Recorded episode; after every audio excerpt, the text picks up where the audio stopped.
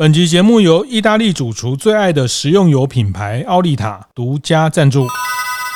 开晨会喽！大家好，我是游子彦。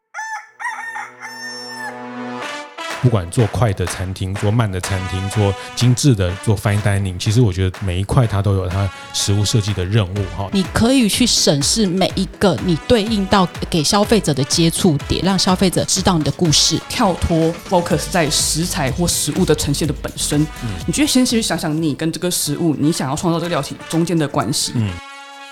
观念对了，店就赚了。欢迎收听大店长晨会。早上八点，透过 Podcast 让大家分享服务业的经营和洞察。那在 Podcast 的这个分享里面，我也会常常邀请啊最近很热门的新书哈，那特别是跟服务业有关联呢，那也是我自己正在看的书哈。呃，这个也不是出版社来找我哈，我来介绍的书，呃，因为我们非常呃小的这种平台哈，也也不会有什么大出版社来找我们哈，也不是这样讲，也会有，也会有哈，就是说，呃，我觉得。我我自己作为一个主持者哈，我觉得我还是分享我自己看到很有感的东西为优先哈。那呃，今天我要继续跟大家分享我最近在在读的这本《食物设计》哈。那它的英文的书名其实是更更直接的去理解，它叫 Design Beyond Food 哈，就是在食物之上的这种谈食物设计。那是台湾第一本在食物设计的实战圣经哈。好，那今天我们继续邀请这本新书两位。共同作者。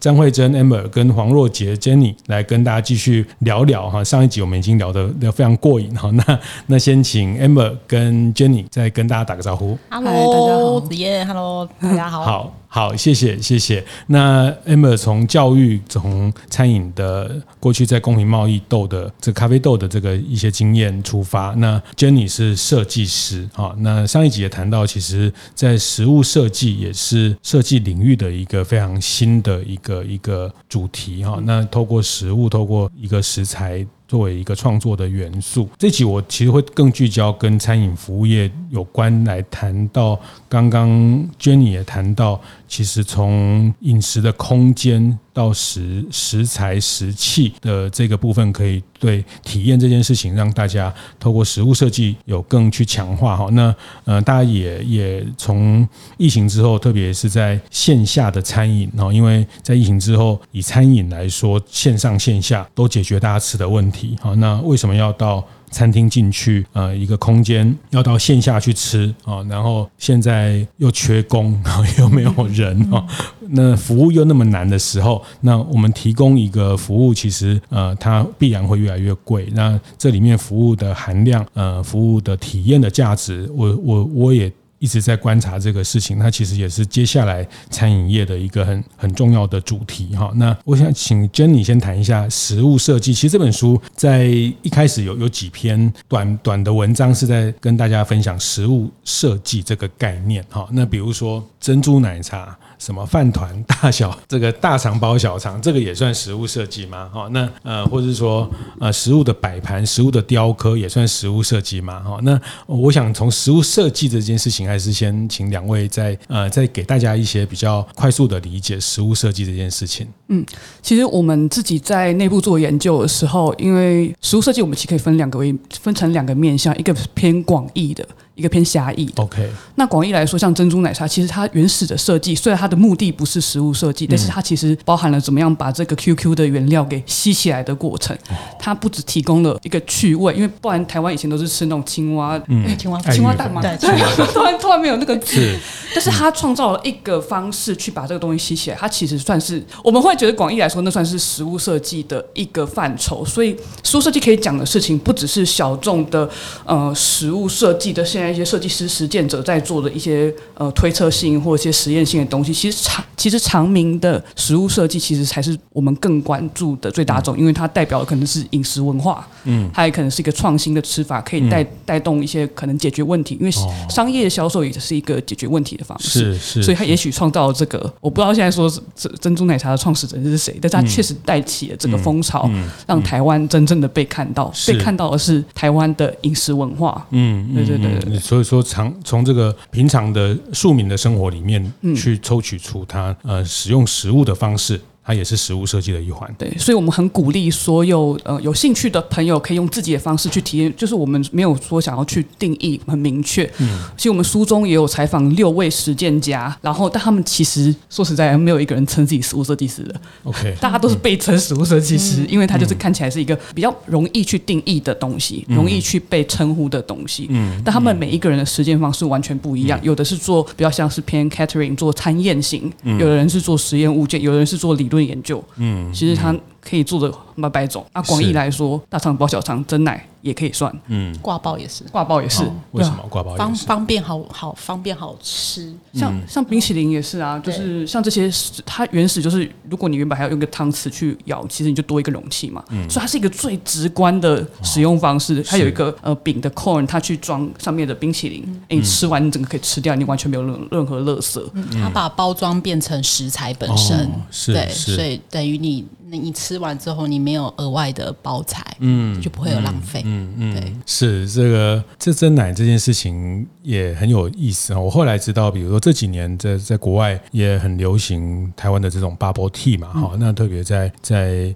呃美国啊这些地方，那他们的 bubble tea，哎，我看的就他们的在海外流行的这些 bubble tea，他们颜色非常的丰富。对，那是越南跟泰国的 bubble tea。对对对对对，美国好像有一部分也是这样。那回到台湾，现在大家喝手摇都都喝什么清茶类的嘛，就是。呃，就是像最近几家，今年夏天也很红的，都是越越喝越越单纯，越来越喝这种呃，就像咖啡，一开始大家都喝拿铁，然后这个 Seven 告诉我，百分之八十五都喝拿铁，现在喝拿铁大概剩下百分之五十几，哈，那慢慢整个单品就是更更简单。但为什么这些手摇茶这个东西，Bubble Tea 到了国外，它就变成呃这种？很很颜色很多元。那我后来的理解，他们其实，在我们来看手摇茶这个，它我们是把它认为是茶哦，那他们把它认为是甜点，嗯，他们是当做液态的甜点嗯哦，那我那就合理了，因为他们在呃他们的生活文化里面就是。餐后的甜点，所以它帮它当做是一种一体的甜点。那甜点的颜色就很关键了。哈、嗯，这个我们有一集也跟甜点师傅聊过哈。那甜点的颜色啊，有些颜色它就不太适合做甜点，像蓝色哦，看起来就不是像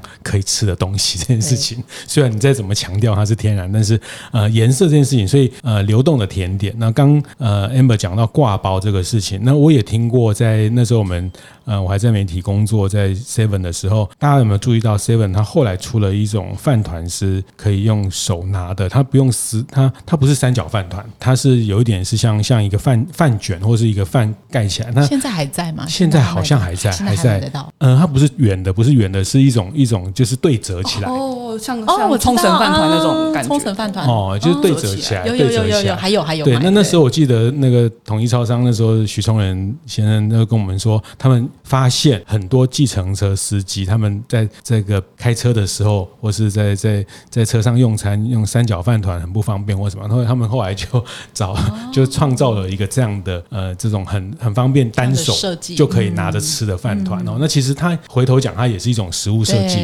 对，的确是是。因为像那个 Marty Goodshare，刚刚 Jenny 有提到，最早提出 Food Design 的这个呃食物设计实践者，他最早呃开始做食物设计，也是一刚开始他在电脑前工作，然后他想吃东西，哦。发现 对对。对，他发现很麻，就是很麻烦。哦，因为他那个时代刚好是电脑，就是电脑刚刚普及化的时候，嗯、然后因为就吃传统他们那个饼，就是他们那个算是我觉得很像法国面包那种小小面包，然后上面放番茄丁，是他们传统的 tapas，是是，但是就是如果是面包沾番茄就很容易掉，嗯、所以他干脆就想一个办法把番茄挖空放进放把面包放进去，嗯，他说这是设计，对，他就直接 直接可以非常方便的就食这样，对，不会掉。出来、嗯、对，是是是，所以这个都跟呃一个社会的演进的情境都有关哦。嗯、那上一集也谈到了，其实这些包括食器哈，就是为什么用这样的碗、这样的盘，还有为什么吃用这样的方式吃，它其实也都是一个一个生活的轨迹哈。那呃，其实食器这一块，外，我觉得也也想再听 Jenny 多谈一点哦。我觉得石器这件事情，因为牵涉到我们待会会谈的一些体验的东西哈。那以我我为例哈，我这这本书在看到石器这段的时候，我一直在想的是我们台湾小吃哈，这个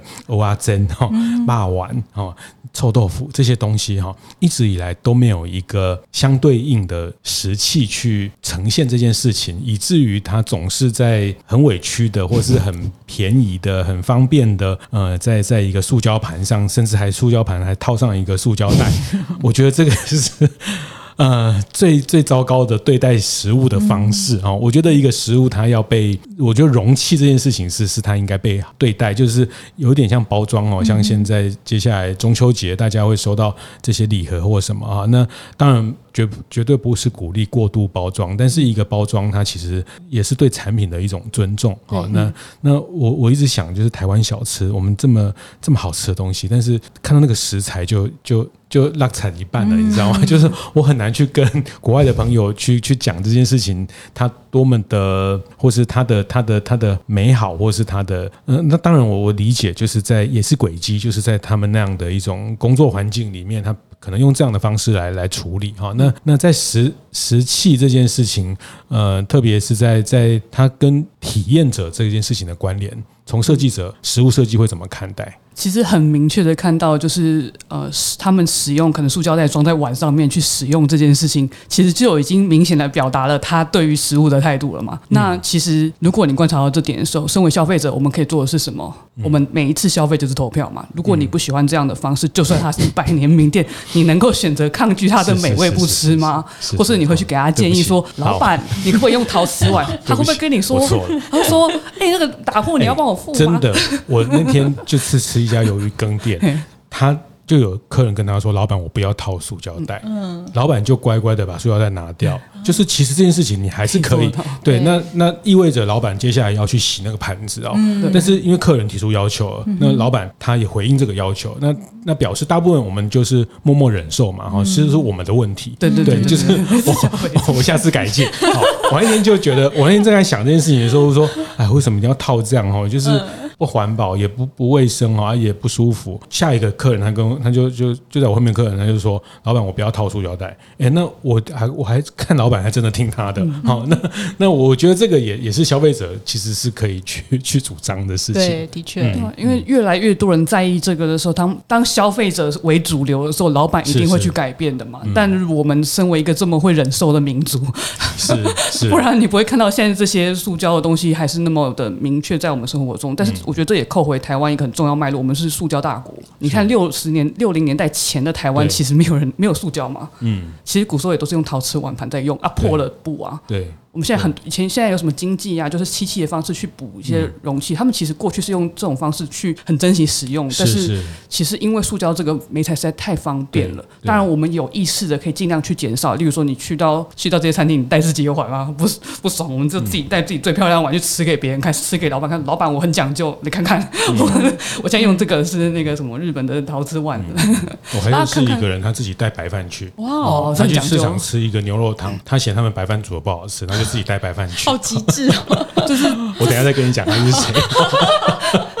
这是一个折中方案嘛？对啊，没有没有啊，这个是另外一个极端。但是如果看到蛮多现在在地方创生，或是做一些地方料理的新新世代的朋友，对，你会明显的发现，就是那个意识的那个断层，就是跟老一辈的跟年轻一辈确实是看待这些事情，因为这根深在我们大家的教育里面，就是我们出生的时候就已经有这些回收的机制，但可能长辈的时候，他们就全部青菜拿拉就丢掉了。确实确实是是，那包括世代的教育啦，哈，就是说，比如像现在的呃小。小孩或是年轻人，他们对垃圾分类、垃圾环保这件事情，他们其实已经非常明确的理解。哦，那我们在都是在比较长大的时候才慢慢教育。哦，那上一辈呃，其实有有垃圾有处理，其实就已经很进步了。哈，就是有垃圾车来把它载走，其实就已经很进步。那其实整个社会的不断的进步，才才会更更细分。哈，那这这谈到这部分，其实也是书里面呃讲到的，就是有关永续这件事情。哈，那呃，其实 Amber 也一直很想要透过这本书。去沟通，在食物透过食物这件事情推广的，呃，谈到的永续这件事情，我们刚从这个小吃店的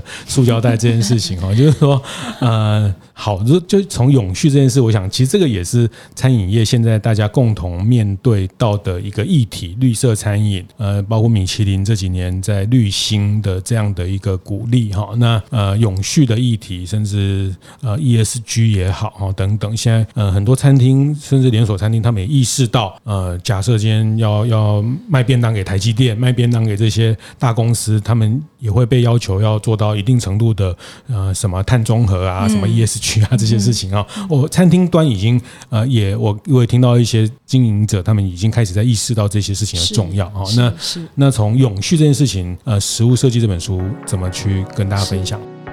由奥利塔与大店长共同举办的服务业经营讲座，十月二十三号下午两点，将在新竹国宾饭店十三楼举办。这是本讲座首次在新竹登场，和丰城的服务业伙伴共同来学习。这次讲座邀请到的是最近才在桃园机场二航站开出据点的林聪明砂锅鱼头执行长林佳慧。佳慧将来分享人气名店的经营学，内容包括品牌故事与品牌在。造顾客体验服务优化，以及如何透过商圈共好打造城市光荣感。名额有限，报名请洽脸书意大利厨房粉丝专业。那从永续这件事情，呃，食物设计这本书怎么去跟大家分享？是，是好，呃，我直接分享一个案例好了，就是呃，去年二零二二年那时候，呃，江正成江主厨他做了一个春季的菜单，我觉得非常精彩。他的那个菜单叫呃，重新定义未来。嗯。他这个菜单里面呢，他举了大概八个关键字，这八个关键字分别有他在谈 N 型社会，就是呃贫富差距的问题。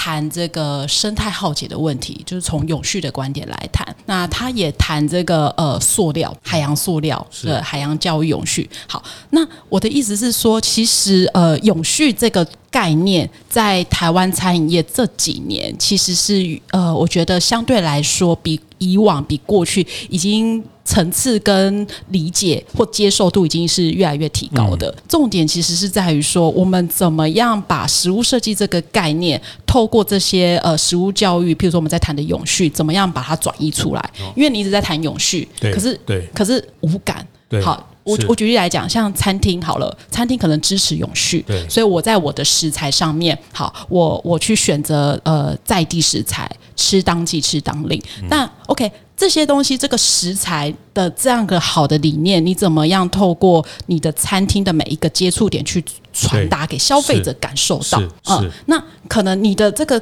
接触点其实是会，假设你做得好的话，其实消费者有可能从此就改变他的饮食行为。其实他就创造了一个饮食生态的革命。呃，那时候我们做公平贸易咖啡店的时候，我们的目的就是这样：我透过这个每一个接触点，我让每一个消费者知道，你喝的这杯咖啡背后的来源、食材的来源是所谓的公平贸易。那像江正成他也是，我今天可能用好的食材，但我怎么透过设计再设计的方式。是。让消费者感受到说哦，你这个食材其实在讲的是呃沙丁鱼的永续呃，所以江正子他有一道料理，我觉得印象很深刻，是它是一一一道沙丁鱼，然后那个沙丁鱼呢，他想要传达的是搁浅的意象，嗯、所以它下面就铺了很多的石头，沙丁鱼放在上面，然后那个沙丁鱼上面就有很多的呃鱼卵，那个鱼卵代表的是海洋塑料，对它它海就是现在的海洋生物，其实可能像海龟，对，就不。知道为什么他的鼻孔就插了一支吸管？对，对他想要传达这些议题，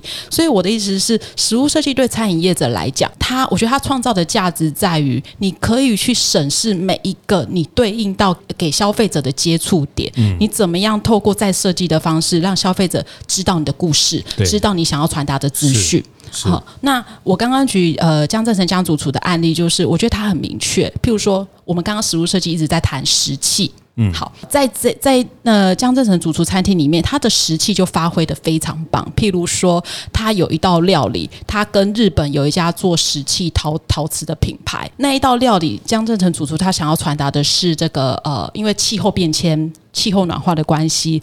台湾时不时可能会面临到所谓的干旱，呃，或者是我们很常听到其他的国家有暴雨的问题。嗯，那他们就为了这样的一个呃食物设计的餐点，他们开发了一款石器。这个石器是它去模拟那个暴雨跟干旱的画面，就是那个雨从那个石器，他们用那个镭射去把那个石器钻了很多的小小的孔，然后酱汁就从那个石器这样滴下来。嗯，对，然后就是。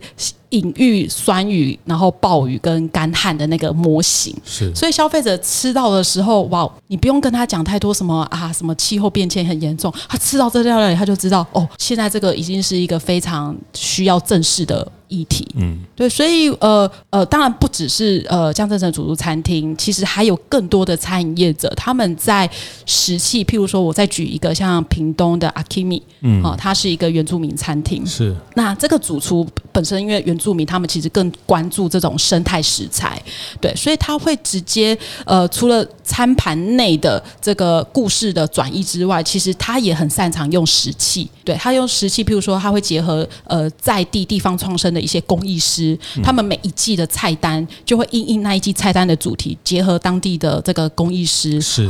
呃，或者是产品设计去开发食器，对，所以这样子就会让大众去认识哦，原来屏东可能有这样的一个工艺技术等等。那甚至之前我们帮三峡英歌，我们帮他们做了一个三英宴，那那道料理也是我们去呃呃访了当地三峡跟英歌在地的职人，做茶的、做油的、做手工面线的，嗯，好，然后我们透过食物设计的转译之外，我们也是结合英歌在地的陶器，对，所以呃回到呃以中为是，我觉得呃，食物设计它的价值在于，它可以让呃，假设您是餐饮业者，它可以让你去思考怎么去审视，透过你这每一个接触点，嗯、你可以多一层思考，是你怎么把你的想要传达的资讯跟体验，嗯、透过每一个接触点去把它传达出来。嗯，嗯对，嗯嗯，是是，这个就是展开一个一个对话哦。那这个对话它它不是。一定像说菜一样，一直跟他讲。哈、嗯，那这个对话可能从他的呃，刚 Amber 讲的每一个接触点，呃，他他看到的，他体验到的东西，那体验他最后呃有一句话叫体验改变认知哈。其实认知我们都知道要救救地球，我们都知道要对环境好，但是呃，当你看到了这样的东西，当你体验过这样的价值之后，就会形成一个很很明确的认知哈。那这个就是怎么样透过这个设计这个体验的过程跟消费者。者在吃饭的这个这个过程去展开对话啊对，展开对话，那这个都属于食物设计非常呃非常细腻的的安排哦。那呃除了这个从呃食材到食器哈，那其实这本书也提到了在场景上哈，比如说像台湾最近有一个叫无光无光晚餐啊，那还有在挪威的这种海底餐厅，台湾前几年我也去参加过这个呃像稻田里的。餐桌 哈，那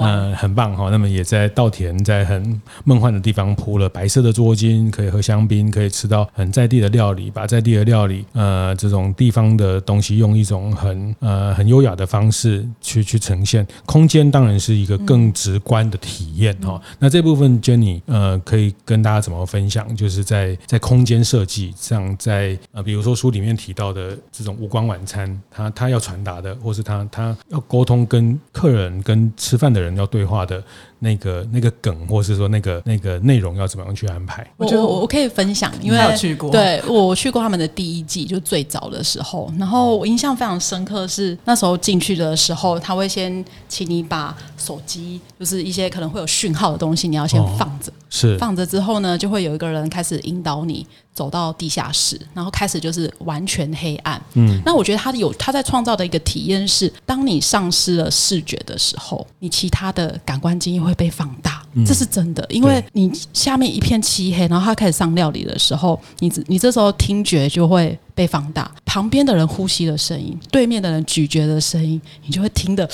就是开始有点起鸡皮疙瘩。好，再来，这时候你丧失了视觉，因为其实视觉是让我们辨识这个食物它是什么味道最直接的其中一个感官。可是你现在没有了视觉，那这时候呢，你的大脑会怎么转译呢？所以你吃下这个东西的时候，像我印象很深刻，它有一道是我吃到一道是南瓜。泥。好，那这个南瓜泥当下，因为南瓜是黄，他先告诉你，他不会，他完全不会告诉你哦。哦，我以为啊，我以为我吃的是南瓜泥，因为那时候因为你看不到颜色嘛。假设我今天看到颜色，我可能就知道它是南瓜泥。嗯、可是因为它不是南瓜泥，然后我就吃下去的时候，我以为是南瓜泥。可是它会在你吃完之后告诉你答案。对，所以他那时候告诉我那一道料理不是南瓜泥的时候，我还蛮惊讶的，因为我的大脑在欺骗我，嗯、就是我过去累积的味觉记忆库才发现说，哇哦，当你呃没办法依赖视觉的时候，哇，这时候真的影响蛮大的。对，所以那时候我觉得那个体验很有趣，就是嗯，像国外他们就有所谓的盲人餐厅，其实他们的用意是好的，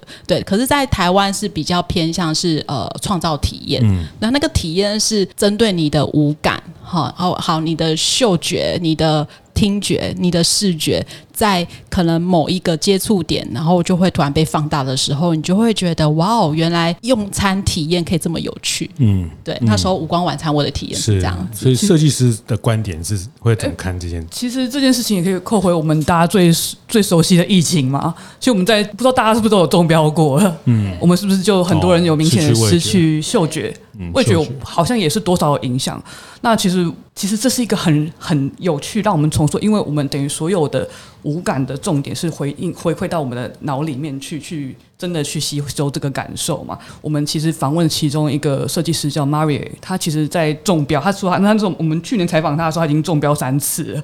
然后他说，他每次在洗澡的时候都想象洗澡水落下来是可乐的味道，因为这一次的疫情重挫，等于是我们很多武馆体验需要靠训练再回来，因为好像很多人真的五感确实是有间接性的丧失，而且不是那么快回来，因为这个东西这么主观，你也没有一个量表去判断说，哎，我是不是吃的东西跟我以前的是一样了？所以他那时候就想象我在用可乐洗澡，我现在是可乐的味道，我就想去脑袋拼脑袋去拼凑说，哎，这是酸的，是甜的，然后气泡的。感觉在我的舌尖，在我的进到我鼻腔的感受是什么？嗯，他去用想象力去去恢复这一个功能。嗯，对，所以其实跟无光晚餐其实有一些异曲同工之妙，就是嗯、呃，你有，就是它是你需要一些有足够的一些敏锐度在五感上面的时候，其实接触这些。有趣的一些餐食体验的时候，你的感触会更深刻啦。对，像那个对啊，然后像那个什么稻田里的餐桌，其实它也是这样。稻田里的餐桌，我觉得也很有趣。就是呃，那个创办人简佳琪嘛，他们那时候是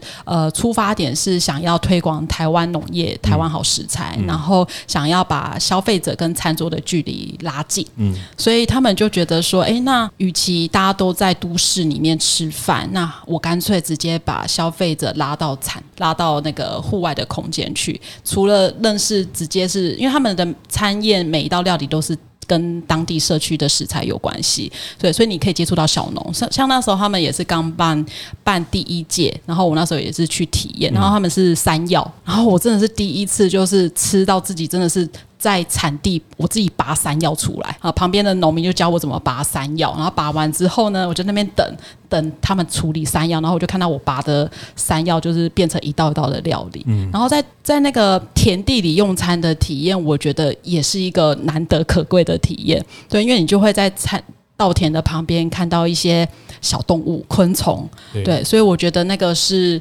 食物设计，它在。食物空间这一块，我觉得可以发挥的一个案例。嗯，对，嗯，所以在五感的打造哈，就是说，呃，现在大家开餐厅，以开餐厅来说，这个东西好吃，这个是一定。那现在大家也都越来越清楚要好看哦，因为这才好拍照哈。嗯、那再再往上一个层次，其实我也觉得这是这本书的在这个时候出现的一个呃很重要的的价值啦。我个人看待，因为我觉得好吃好看。然后呢，哈，其实好看的东西就是它也很容易就就审美疲劳嘛，哈、嗯，就是呃龙虾堡，三百多块，对，那再来就两只龙虾吗？还是三只龙虾吗？哈、嗯，就是说这个这种视觉它它也是。呃，会到一定程度就就审美的疲劳，就是但是在接下来，我我是觉得在呃这本书谈到的，包括刚刚我们前面聊到的永续，或是某一些呃在感官上的一种一种张力冲突，那引起大家在在呃反思到一些呃更意义层面的部分哈。那我觉得这个是下一个呃阶段在在大家要呃竞争的事情。我觉得市场一定会越来越往这件事情去，因为呃好吃好看就就大概就这么一回事了哈。因为呃那接下来我觉得在在食物设计上呃也很考验大家在餐饮服务业，不管做快的餐厅做慢的餐厅。做精致的做 fine dining，其实我觉得每一块它都有它食物设计的任务哈。那那所以当然这个题目或者这个命题其实很大啦，但是我觉得就是回到体验来说，对设计师呃做体验这件事情，你会给大家一个什么建议？就是对呃开餐厅，你给大家在一个餐席里面得到一个呃一种一种怎么样的体验？这个事情从食物设计的角度，有没有几个几个方法或原则，会让大家可以比较容易去去应用？应该说，就是以目前食物设计的设计师类型的的的创作者来说，他们会更着着重像我之前说，就是推测啊实验性的东西。但是对于餐饮的实践者来说，他们最大的优势就是好吃，好吃还是重要的。是。那我们其实又回到我们之前里面采访的一个很重要的设计师，荷兰设计师 Marie，他就有说过，他的作品他其实会想象一个产品是很产品是很多的层次的。嗯。第一个层次一定是食物的原型。那就是好吃，食物的核心就是好吃嘛。但是因为来参与的人，你不能确定他的敏感度，或是他对于事物的在乎。但是他至少他来的时候，可以很确定说，哦，我有吃到一个好吃的东西。好，我们的关系可我们跟参与者跟设计师的关系就到这层结束了。但是如果你有足够的敏锐度，或是你有一些好奇心，或是你对议题的在意，可以感受到这个设计师想要传达的东西的时候，也许下一层就是一个很美丽的个人故事。他说分享的时候，我会觉得还还蛮有意思的。所以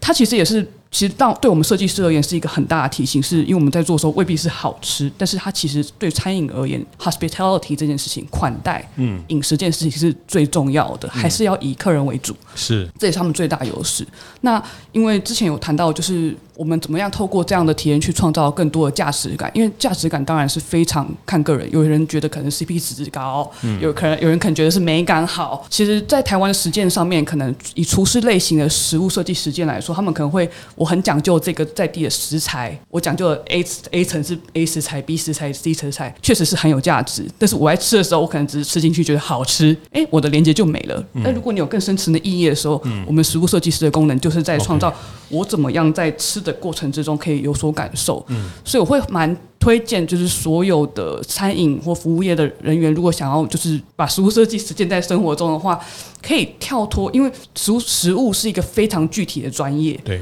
常常我们就会很 focus 在一个细节细节这样子。我会很推荐他们，就是可以跳脱 focus 在食材或食物的呈现的本身。嗯，你觉得先去想想你跟这个食物，你想要创造这个料体中间的关系。嗯，你从第一人称的视角去想象你是使用者的时候，我要怎么样感受到我想要传带传达的议题？是，其实我们这本书里面其实有还蛮详细的去去探索，说怎么样去达成这件事情，嗯、然后怎么样可以把，就是因为好坏这件事情是也算是没有好跟坏，只有传达的适切跟质量。那我相信对于台湾的呃听众们，大家其实。很在意的议题，其实是真的可以用体、嗯、就细腻的体验方式去转译你到底想要传达什么，嗯、或是这个文化里面蕴含的东西。是是，然后还有什么？去选择不同的沟通的渠道啊，那、嗯、甚至是一些内容的铺陈，它都算在体验的部分。对对对。除了感官之外，嗯，其实，呃，我觉得这本书，呃，诚如 Jenny 讲的哈，就是食物它是一个非常专业的事情哈。嗯、那呃，大家不要限定在。食物这件这个这个层面，这个实质的层面哦，那呃吃的这个事情，它其实牵涉的，就是为什么吃这件事情有这么多的讨论，讨论不完，因为没有人敢说他一个人就是吃的专家哈，因为吃这件事情牵涉到感官、心理、哦空间、包装、科技、环保。哦，这个艺术美学，刚讲的这些米其林餐厅等等，那甚至呃，它牵涉到人类学，哈，牵涉到呃美学，牵涉到呃这些人政治经济关系都有哈。这个为什么牛肉涨得这么贵？哈，那牛肉跟鸡肉哈，还有像鸡蛋，哈，为什么会有呃这个坐船来的鸡蛋？哈，等等，它其实牵涉到非常多的呃政治的。的这个社会政治的议题哈。那这些议题其实都最后都展现在吃的这个呃吃饭这件事情哈。那我觉得作为一个餐饮业也好，作为一个呃厨师也好，其实呃我觉得这本书更提醒了大家呃怎么样去。跟你的客人，或是跟这个社会对话的能力，哈，跟面向，那我觉得这本书已经把，呃，我觉得可以省下大家很多时间，因为你要搞懂。空间啊，艺术啊，美学啊，啊，真的真的需要很大的的能力去能量去看待。那我觉得这本书帮大家呃很快的整理，或是把食物它可能延伸的那个线索跟脉络都已经铺成了。是是，那呃特别呃也提到呃上一集有提到呃我们希望沟通餐饮业，希望沟通呃一般读者，那甚至更多的是像在地方在做创生的这些伙伴啊。那呃这个也也最后也可以请。呃，这个 Amber 再再提一下，为什么你你会觉得地方创生伙伴他们在在实物设计里面，其实可以可以应用的更更有更有感？好，我分享一下去年那时候帮嘉义的呃嘉义市，他们有一个在地呃地方创生的工作团队，他们叫呃我我有点忘记他的名字，但是他们在请我去协助他们在地有一个做面粉，哎，那叫什么？米米糊啊，嗯，米糊对，然后他们请我就是以食物设计的概念去帮他们重新包装迷糊，好，然后还有一个是呃也是在大林，那他们有那个栀子花。好，然后你知道他们当地就很多那种，就是因为年轻人外移嘛，然后留下来都是一些长辈，好阿姨、阿妈，那他们。没有事做，然后因为他们就在做地方创生，他们就让这个社区的每一个这些呃高龄者有事情做之外，也是在发挥他们的价值。那他们在做的是栀子花的加工品，嗯嗯，对。然后他们想要透过栀子花的加加工品，创造观光观光价值，是对，让更多的人哈来认识大林的这个栀子花的这个物产哦，哈。所以呃，他们也是请我帮他们协助以食物设计的方式去帮他们开发，或者是。在这个地方创造一些跟栀子花有关的工作坊，哈，可能是跟食物有关的，怎么样把栀子花入菜、入料理，然后进一步开发成这个伴手礼。所以我觉得，其实食物设计，因为它本身是传达讯息嘛，然后做这个文化传承、转译故事，所以它非常适合运用在地方创生。对，那只是说地方创生，他们本身要转译什么样的？食材，嗯嗯、我觉得那个就因地制宜。是，是所以说我们 food designer 某种程度来讲，真的也很像研究员，嗯、因为我们要去填调，哦，对，我们要去做访谈，嗯，哈，然后去抽丝剥茧，然后这个是反而是我们在做每一次创作的时候花最多心力的地方。嗯嗯，嗯，所以这个经工作经验，其实在书里面有，对，都都提到哈，也可以大家可以循着这个方式，那呃地方。的这些物产，那跟地方的生活的连接，那怎么样？呃，找到一个适切的的产品去跟呃消费者沟通哈。那嗯、呃，其实吃真的是最好驱动所有的事情哈。嗯、呃，也也是一个很很容易直观、很容易直觉的去去跟大家建立连接的。好，谢谢谢谢，非常谢谢 Amber 跟 Jenny 再次的在呃继续帮我们分享这本食物设计哈。他们花了很长的时间，我完成了这个台湾第一本的食物设计的一个一个专书哈。那呃，非常推荐大家哈，这个完全没有业配，但是我觉得大家真的可以呃把这本书当做在呃找到灵。找灵感啊，我觉得看看看，你在看这书里面非常多的案例哈，国内的案例，国外的案例，呃，非常推荐大家这本书，谢谢。好，谢谢。会后记得在 Apple Podcast 订阅、评分、留言。有任何想在晨会上讨论的议题，也欢迎提出。大店长晨会，下次见，拜拜。